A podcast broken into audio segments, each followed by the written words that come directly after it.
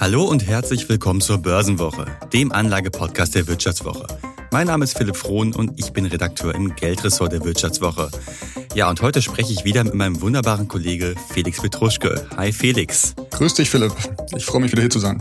Ja, ich bin auch vollkommen begeistert. Wir sprechen heute ein, über ein Thema, mit dem wir uns beide so ein bisschen beschäftigen, nämlich Immobilien oder besser gesagt der Krise der Bauträger, die ja gerade äh, das Land irgendwie ein bisschen so überschattet. Ja, mit Betongold, da konnten Anleger ja lange nichts falsch machen, hat man so gedacht. Über Jahre ist ja der Wert von Immobilien gestiegen und gestiegen. Doch mit der Zinswende ist halt die Party am Immobilienmarkt zu Ende gegangen. Und wie es bei jeder guten Party nun mal so ist, folgt am nächsten Morgen mal der Kater. Die Immobilienbranche ist in eine tiefe Krise gerutscht und in den vergangenen Tagen und Wochen melden einige Bauträger Insolvenz an. Experten befürchten nun eine Pleitewelle am Bau. Das ist jetzt nicht nur ein gesamtgesellschaftliches Problem, denn schon jetzt fehlen Hunderttausende Wohnungen, sondern auch ein Problem für viele Anleger. In dieser Episode sprechen wir darüber, warum manchen Anlegern jetzt womöglich der Totalverlust droht, wieso diese Krise absehbar war und warum die große Investorenflucht womöglich erst noch bevorsteht.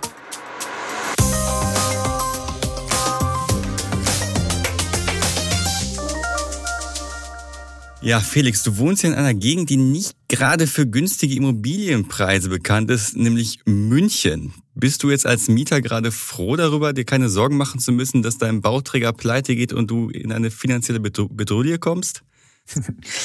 ähm, schon ein wenig tatsächlich. Ähm, bei den Kaufpreisen hier natürlich ist man halt schon bei den Anzahlungen in einem Bereich, der einem das Kreuz brechen kann, wenn irgendwas schief läuft. Äh, deswegen ja, genieße ich eigentlich gerade noch mein Mieterdasein. Auch wenn man natürlich sagen muss, auch als Mieter hat man es gerade nicht so leicht, weil ähm, auch hier die, äh, die Mieten natürlich anzie äh, anziehen. Und ähm, da muss man nicht auch aufpassen, wie sich entwickelt. Ja, wobei, ne, wenn du jetzt eine eigene Immobilie hättest, dann könntest du die gerade wahrscheinlich sehr, sehr lukrativ vermieten. Ich meine, gerade ist ja bei euch in München so das größte Besäufnis der Republik. Oktoberfest ist gerade wieder, da kann man ja sogar die, das letzte Ranzzelt für unfassbare Summen vermieten. Ja, da könnte ich meine ganze Jahresmiete wieder reinholen, wenn ich drauf anlegen würde. Aber ich müsste ja auch noch irgendwo selber wohnen, das ist das Problem. Aber ähm, du hast ja das Privileg, würde ich sagen, Philipp, du wohnst ja in deiner eigenen Immobilie in Duisburg. Ähm, Im schönen Duisburg, wohlgemerkt. In, Entschuldigung, Duisburg ist eigentlich viel schöner. Düsseldorf habe ich mir schon sagen lassen, richtig, ja, auch wenn ich es leider noch nicht kenne. Ähm, genau, also bist du eigentlich in einem relativ ähm, entspannten Zustand gerade, denke ich. Genau, also mal so sagen, dass die Immobilie wurde schon vor ein paar Tagen gebaut. Das Ding ist nämlich aus dem Ende der 80er Jahre. Ich muss mir keine Gedanken mehr machen, dass mein Bauträger pleite geht. Dafür habe ich da andere Sorgen. Die Heizung ist eben, ja, richtig, die Heizung ist älter als ich. Das sagt schon einiges. Dementsprechend müsste man da andererseits investieren. Aber immerhin, die Bauträgerpleite ist für mich kein Thema, anders als für viele andere. Ne? Wir haben ja gerade schon in der Anmoderation so ein bisschen angerissen. Gerade geht's da ganz schön ab am Bau. Also in den letzten Tagen und Wochen kam es echt zu vielen Insolvenzen auch von großen Projektentwicklern. Ne? Äh, die Zentrum Group Project äh, oder jetzt auch jüngst die Gerch Group. Übrigens viele aus Düsseldorf tatsächlich. Drei. Ist mir auch aufgefallen tatsächlich. Ja, die ist bei euch ein Hotspot erstmal. Aber ja. kann ja auch jetzt mal Zufall sein. Es Jedenfalls. Kann, es also, kann Zufall sein, ja. Aber es sind jedenfalls keine Kleckerbeträge, um die es da geht. Also bei der Gerch Group, glaube ich, sprechen wir von äh, Projekten im Wert von vier Milliarden Euro. Also mhm. ähm, da hat sich schon ziemlich was zusammen ähm, gebraut tatsächlich. Absolut. Also so, die Kacke ist da gerade ein bisschen am Dampfen, wie man bei uns im Ruhrpott so schön sagt. Und wir wollen heute ja darüber sprechen, ja, warum ist das denn alles so und was heißt denn das für mich als Anleger? Ja, vielleicht reden wir erstmal ganz kurz darüber, ja, was ist denn da überhaupt gerade los? Ne? Warum kam es denn jetzt zu diesen massenhaften Insolvenzen? Und da ist ja ein Thema, das ja sowohl der äh, Privatverbraucher, der jetzt einen Immobilienkaufplan zu spüren bekommt, aber jetzt natürlich auch die ganzen Projektentwickler, nämlich ja na, die steigenden Zinsen halt. Ne? Äh, steigenden Zinsen und die hohen Baukosten, denke ich. Also die sollte man auch nicht aus dem Blick äh, verlieren, mhm. ähm, die das nämlich für viele ähm, Unternehmer jetzt wirklich ähm, tödlich, ähm, eine tödliche Kommunikation bilden tatsächlich. Also mhm. ich glaube, es gab selten einen so schnellen Anstieg der Bauzinsen, ähm, wie wir es gerade aktuell sehen aufgrund mhm. der Kehrtwende von der Europäischen Zentralbank. Genau, und das ist ja nochmal etwas schlimmer tatsächlich für Projektentwickler. Also wenn ich jetzt hingehe und mir einen Wohnungskredit ans Bein nageln möchte, dann bin ich ja bei so um die vier Prozent. Die Marke haben wir jetzt wieder erwischt. Und das sieht ja bei Projektentwicklern nochmal ein bisschen anders aus. Also die haben ja nicht so den klassischen Kredit wie wir, sondern die sind in der Regel variabel verzinst. Heißt also, die orientieren sich zum Beispiel am drei Monats Euribor. Das ist halt so ein Referenzzinssatz, der liegt auch ungefähr so bei ja knapp unter vier Prozent. Und dann kommt ja nochmal ein Zuschlag um obendrauf, sodass du im schlimmsten Fall gerade bei sieben Prozent bist. Also sieben Prozent Zinsen zahlen die dann teilweise. Ganz genau. Und vor allem haben sie die meisten Grundstücke, die sie gerade eben besitzen, eben extrem teuer auch eingekauft. Also noch zu der Hochzeit des Immobilienbooms. Mhm. Ähm, und auf, ähm, auf denen bleiben sie jetzt eben auch sitzen, weil aktuell die niemand haben möchte. Ja, zumindest nicht zu den Preisen. Ne? Ich meine, genau, nicht zu den Preisen. Ich meine, kann man auch sagen, ein bisschen Hybris war da vielleicht auch mit dabei, wenn ich mir so das äh, Filetstück irgendwo an der Düsseldorfer Köhe geschnappt habe zu Mondpreisen und dann erwartet, okay, da kommt noch was drauf. Äh, ja, da muss man sich vielleicht auch nicht wundern. Also ich bin also der Meinung, dass da der ein oder andere Projektentwickler etwas zu optimistisch auf die weitere Entwicklung guckt hat, dass die Immobilienpreise nicht immer äh, weiter steigen und äh, dass es niemals Zinserhöhungen geben wird, war ja schon etwas ja, blauäugig, würde ich mal behaupten. Ja, das ist, denke ich, ganz wichtig zu betonen. Ähm, die Branche hatte, denke ich, zehn, fast 15 extrem erfolgreiche Jahre, wo richtig was ähm, gelaufen ist, extrem viel Geld ähm, über den Tisch gegangen ist.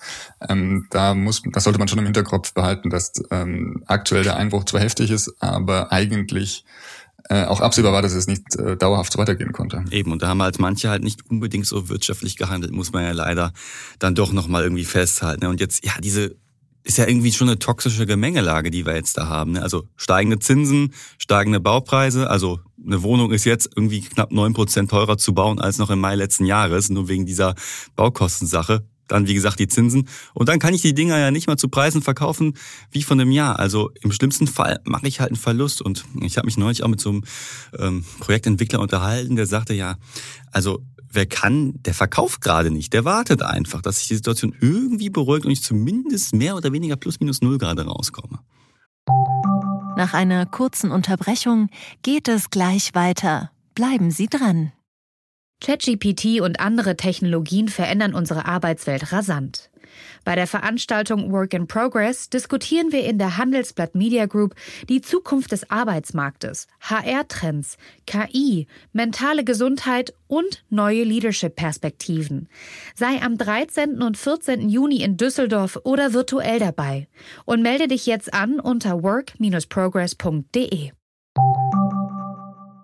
Aber dafür brauchen die Unternehmen eben auch genügend Eigenkapital, also um eben ähm, die Kredite ähm, finanzieren zu können, also um die Zeit sich zu erkaufen quasi. Das können wohl gerade nicht alle und deswegen kommt es zu einer gewissen Auslese am Markt. Genau, also wir haben jetzt ja einen äh, Artikel auch in der Vivo dazu geschrieben, größere Recherche, wo wir mal dieses ganze Leid äh, der Bauträger, dieser, dieses Armageddon, was ja gerade stattfindet, so ein bisschen zusammentragen. Und ja, das ist schon so ein darwinistischer Ausleseprozess, der da gerade stattfindet. Ne? Also ja, vor allem, weil es eben, weil die Projektentwickler eben auch einen ganzen Rattenschwanz noch hinten nachziehen, finde ich. Also wenn so ein Entwickler jetzt kippt, dann kommen eben auch Architekten, Bauunternehmer Stimmt. oder Handwerker Probleme, äh, weil die ihre Rechnungen ähm, nicht bezahlt mhm. bekommen oder zumindest nicht äh, pünktlich bezahlt bekommen. Also hängt eben noch sehr viel dran. Ja, voll. Also Rattenschwanz ist ein äh, gutes Stichwort ja eigentlich, weil es ja unfassbare Bedeutung. Jetzt kann man sagen, ja, da ist ein Projektentwickler pleite gegangen, hier auch noch, so what, ne? Aber das sind ja schon A, einige und B hat es auch noch Implikationen halt äh, für, für die Gesellschaft letztlich. Also erstens, es drohen halt tatsächlich ja Bauruinen in den Städten. Also ich war neulich in Düsseldorf unterwegs auf der Feinkö, wo man sich als, Düsseldorf, äh, als Duisburger eher selten hin verirrt. Ich bin ja eher so Kategorie äh, Currywurst am Bahnhof dann eher. Äh, und da also das ist sowas wie die Maximilianstraße in München, oder? Ich, äh, nur so als äh, nicht ja, Düsseldorf verkürzt. Ja, also so, so die äh, Luxusmeile, die wir hier so in Deutschland haben. Also wenn du bei Chanel und Gucci gerne dich einkleidest, dann geh gerne mal dorthin. Natürlich, du kennst mich doch. Ja, also. du bist ein feiner Herr, ich weiß. Mhm. Und dann wirst du auch sehen, dass er eine unfassbar große Lücke schon in dieser Fassade klafft. Also auf dem, auf der schönsten Einkaufsmeile der Welt schon fast, ist dann halt einfach mal so eine Riesenlücke, weil der Projektentwicklerzentrum pleite gegangen ist. Und da weiß halt gerade keiner, ja, wie geht's weiter? Mhm.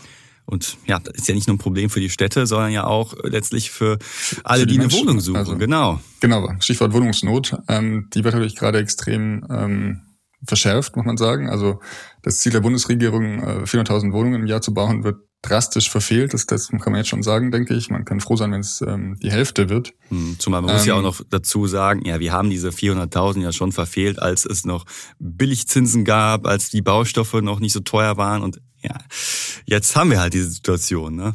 Genau, also auf mittlere Sicht muss man sagen, das Angebot wird extrem knapp bleiben. Also in manchen Städten ähm, knapper als natürlich anderswo. Es gibt ja schon noch regionale Unterschiede. Aber im, im Schnitt werden die Mieten natürlich jetzt deutlich anzie äh, anziehen mhm. wahrscheinlich. Hast du schon Angst?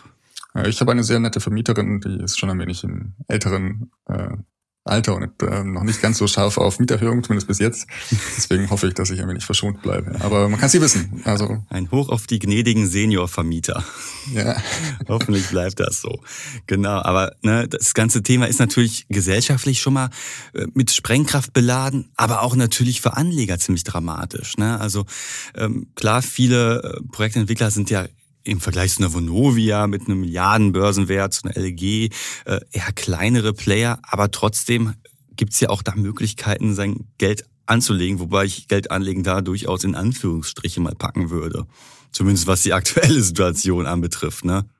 Ja, lass uns zu Vonovia vielleicht noch kurz äh, später kommen, würde ich sagen. Voll. Ähm, mhm gehen wir vielleicht mal die Möglichkeiten durch, wie man in, in äh, Immobilien investieren kann mhm. und äh, wo sich hier gerade die größten Schwierigkeiten tun tatsächlich. Genau, ähm, und da war ja eins, äh, einer dieser pleite Projektentwickler ist ja Euroboden, kommt ja aus ja. eurer Ecke, meine ich, ne? Irgendwie aus äh, äh, Starnberg, oder? Ich weiß. Ja, äh, irgendwo von, von da unten auf jeden Fall. Oberbayern zumindest kann, ja, da glaube ich, gebe ich dir recht, ja. Genau, die haben ja so Luxusimmobilien äh, vor allem projektiert und sind jetzt auch gegen die Wand gefahren. Das hat sich ja alles schon ein bisschen abgezeichnet und die haben tatsächlich auch zwei Anleihen imitiert, nämlich 2019 und 2020 und da gab es einen Coupon, also eine Zinszahlung von 5,5 Prozent, wurde damals versprochen. Klang damals war die Niedrigzinsphase vielleicht noch als Richtig. Erinnerung. Eben. Also das hat schon ein gewisses Risiko auch angezeigt, tatsächlich, diese Rendite. Ähm, und ja, die Dinge sind natürlich jetzt abgerauscht. Ähm, es droht der Totalverlust. Ähm, ähm, und nur als du hast es, glaube ich, ausgerechnet tatsächlich, ähm, wenn man jetzt noch diese An äh, Anleihe ähm, zeichnen würde, äh, könnte eine Rendite von 2650 Prozent rausspringen. Tatsächlich. tatsächlich sogar noch mehr. Ich habe vorhin noch mal geguckt. Hast du es aktualisiert? Ah, ich habe es aktualisiert und äh, der Kurs der Anleihe, der ist jetzt auf zwei Prozent gerauscht. Also wurde ja ausgegeben zu 100, ne? und jetzt liegt das Ding halt bei zwei Prozent, nahe Totalverlust. Und daher kommt jetzt halt diese astronomische Rendite. Vorausgesetzt natürlich, diese Bumsbude geht nicht pleite. Ne? Also äh, ne, das kriege ich dann ja. Ich, das ist ja bei Anleihen so das Ding. Ich äh, ja, krieg ja den, den, den spielen, würde ich sagen. Die genau, den Nennbetrag, den kriege ich ja erst dann zurückgezahlt, wenn der äh, Emittent nicht pleite geht. Dann kriege ich ja äh, quasi mein Investment plus den Nennbetrag plus die Zinsen und das ist natürlich wie Lotto spielen. Ich glaube nicht, dass das jemand macht, hoffe ich zumindest mal. Das Risiko war, wie du schon sagtest, damals schon hoch, 5,5 Prozent Zinsen in einer Niedrigzinsphase. Das äh, gab's fast nirgendwo anders und ist schon ja so ein Warnsignal. Und wenn jetzt eine Bude, die in einem Insolvenzverfahren steht, ich meine, vielleicht können sie sich irgendwie restrukturieren, wer weiß, ne? Aber das ist jetzt kein, keine Geldanlage mehr, mehr mal so sagen.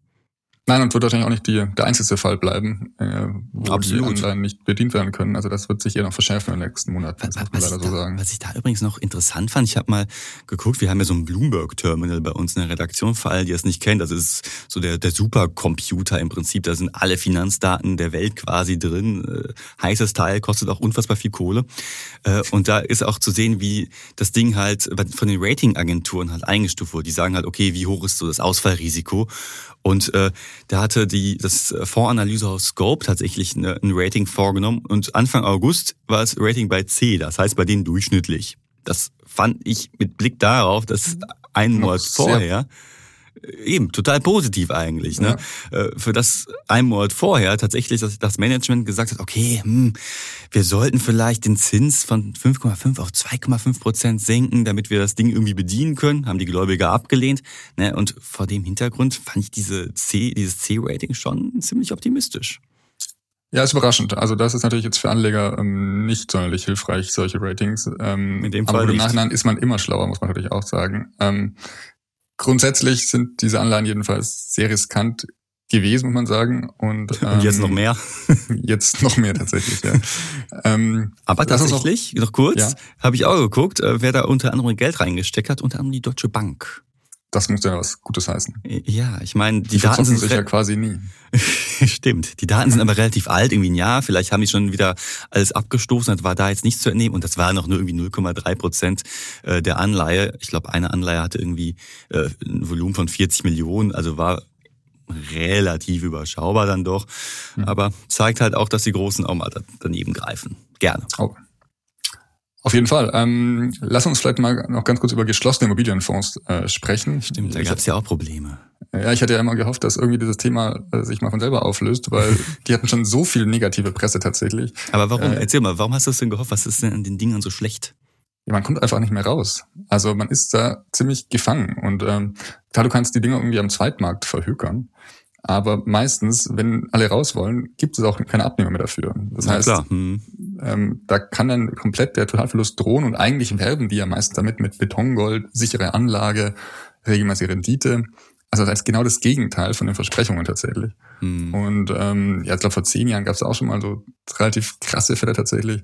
Und irgendwie sind die Dinger nicht tot zu kriegen. Ähm, wir hatten jetzt den Fall von äh, dieser Project-Gruppe tatsächlich. Ähm, Hm. Da sind ja wahrscheinlich 30.000 Anleger betroffen und wir reden über eine Summe von 1,4 Milliarden Euro. Also da steckt schon Geld drin und es ist gerade sehr unklar, ob dieses Geld wieder zurückkommt zu den Anlegern. Ja, das sieht man ja auch schon bei manchen Fonds da. Die haben ja so die, diese gewinnabhängigen Ausschüttungen, die sie bei einigen Fonds ja hatten, damals groß umworben. Tolle Sache, sagten sie.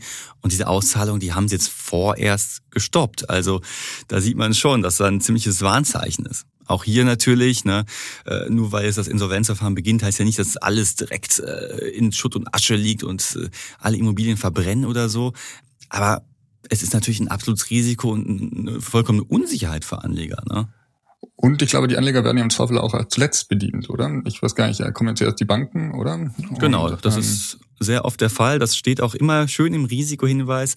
hey, erst ist halt das äh, Fremdkapital der Banken im Prinzip dran. Oft hast du ja auch so Nachrangdarlehen, heißt das. Das ist im Prinzip das, was du gerade auch äh, erwähnt hast. Ne? Dass erstmal die Banken dran sind und der Anleger als allerletztes, wenn noch irgendwas übrig ist. Und oft ist dann halt nichts mehr übrig. Ganz genau. Ähm, also das waren jetzt die geschlossenen Immobilienfonds, Philipp.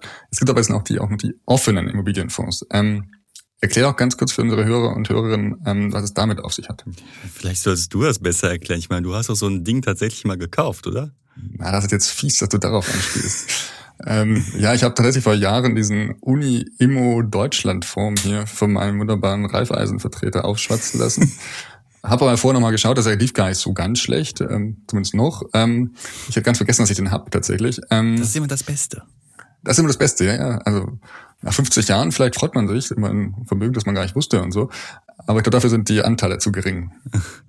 Okay, aber was ist denn das jetzt, so ein offener Immobilienfonds? Komme ich aus der Nummer wieder raus? Ähm, grundsätzlich ja, also sie sind deutlich liquider als die geschlossenen Fonds. Das Problem ist, dass es eine Kündigungsfrist gibt und die beträgt ein Jahr. Hm.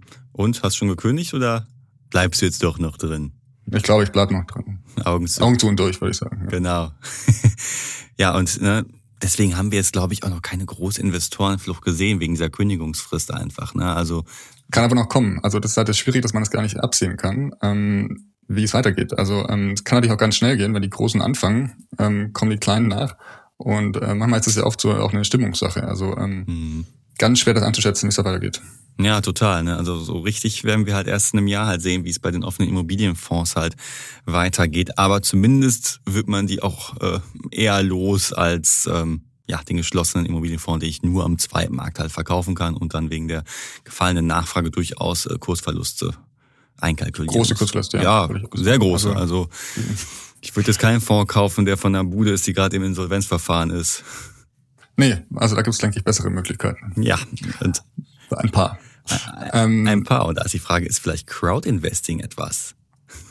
Ja, das ist tatsächlich etwas, das ist ähm, extrem gehypt wurde in den letzten Jahren, muss man ja auch sagen. Ähm, ich bin da immer schon damit skeptisch gewesen, weil diese Crowd mir so, ähm, so also diese Crowd war so unbestimmt immer, finde ich. Wer ist die Crowd? Was kann die Crowd? Und warum ist die schlauer als ich? Ähm, diese Schwarminvestments, äh, die Idee habe ich noch nie so ganz äh, reizend gefunden. Aber klar, der Vorteil ist natürlich, dass man Mhm. mit relativ kleinen Beträgen ähm, sich beteiligen kann. Zum Beispiel über Plattformen wie Exporo, ähm, Zinsbaustein. Ähm, und ähm, dass es relativ flexibel und relativ einfach ist mitzumachen. Aber auch hier gibt es eben Risiken für Anleger. Genau, aber vielleicht musst du noch mal erwähnen, dass Crowdinvesting auch etwas Gutes geschaffen hat. Vielleicht nicht im Immobilienbereich, aber allgemein. Der Stromberg-Film war ja auch durch ein Crowdinvestment.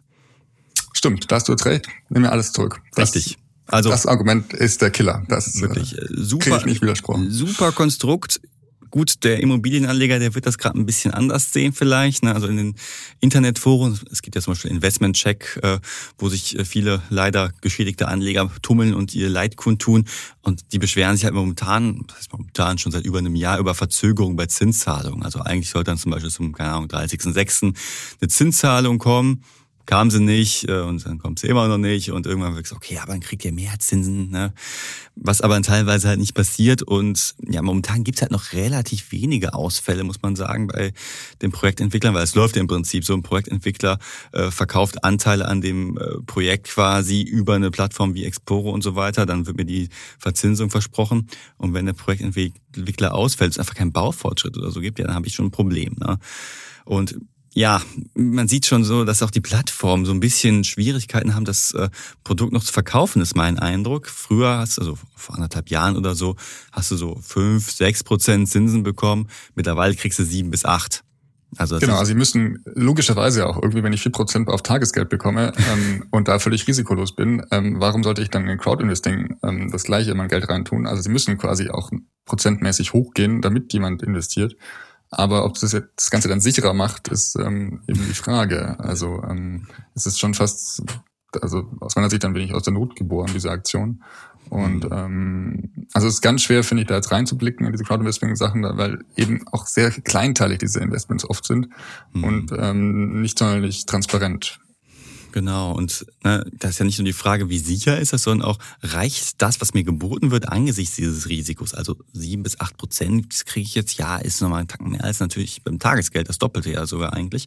Äh, aber sogar als die Zinsen dann auch niedriger waren, da haben schon äh, professionelle Investoren gesagt, okay, für diese Verzinsung würde ich da mein Geld nicht reinstecken. Die sagen schon, für dieses Risikoprofil, da müsste schon eine Verzinsung von 12 bis 15 Prozent halt drin sein. Und das war halt bevor halt äh, diese Zinswende kam und Immobilienprojekte deutlich unter Druck gesetzt hat. Also ist die Frage, ob das dann für das, was ich riskiere, reicht. Ich würde sagen, hm, ich würde es nicht machen, mal so sagen.